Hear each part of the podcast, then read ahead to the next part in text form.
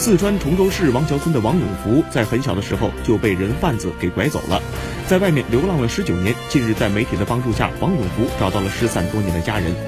王永福说自己多年没见父亲，见到后体会到了无比温暖的亲情，他会承担起父亲以后的赡养责任，陪父亲到老。